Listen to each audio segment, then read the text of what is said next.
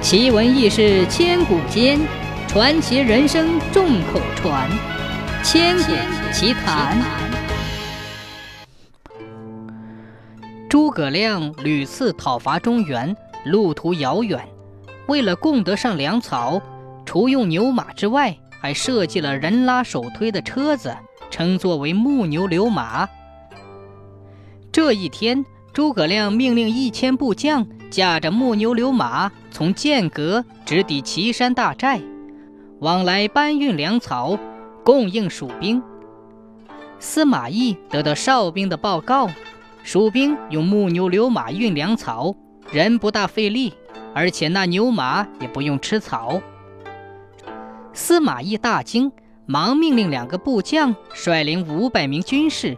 夜间伏在蜀兵运粮的必经之路，夺下数匹木牛流马，然后令巧匠一百多人当面拆开，依照他们的尺寸长短厚薄仿造木牛流马。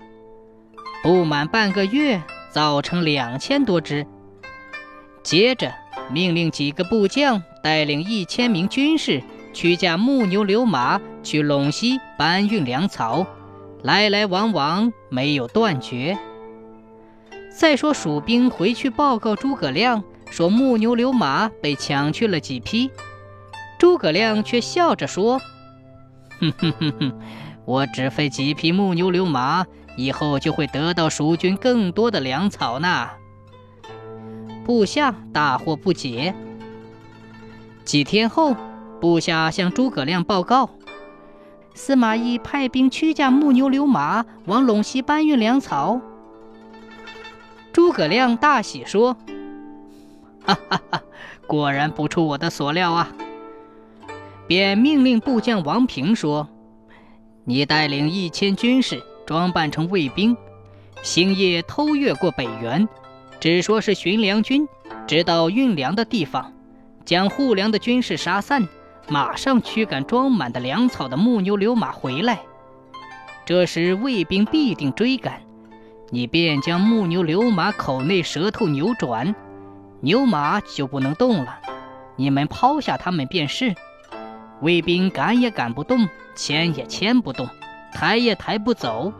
我再派兵前往，你们就在回身将木牛流马之舌扭转过来，长驱直进。那时。卫兵必定疑神疑鬼了。王平领兵走后，诸葛亮又吩咐部将张仪说：“你带领五百名军士，装成鬼头兽身，用五彩涂面，一手执绣旗，一手举宝剑，身上挂着葫芦，里面藏些能够点着烟火的东西，埋伏在山脚。待木牛流马到时，放起烟火，一起拥出。”驱赶木牛流马，卫兵见了必定会怀疑你们是鬼神，不敢来追赶。张仪奉命走后，诸葛亮调兵遣将，准备去接应王平、张仪，并布置了一些部队去断绝司马懿的归路。于是，按照诸葛亮的计谋，果然蜀军夺来了魏军的大批粮草。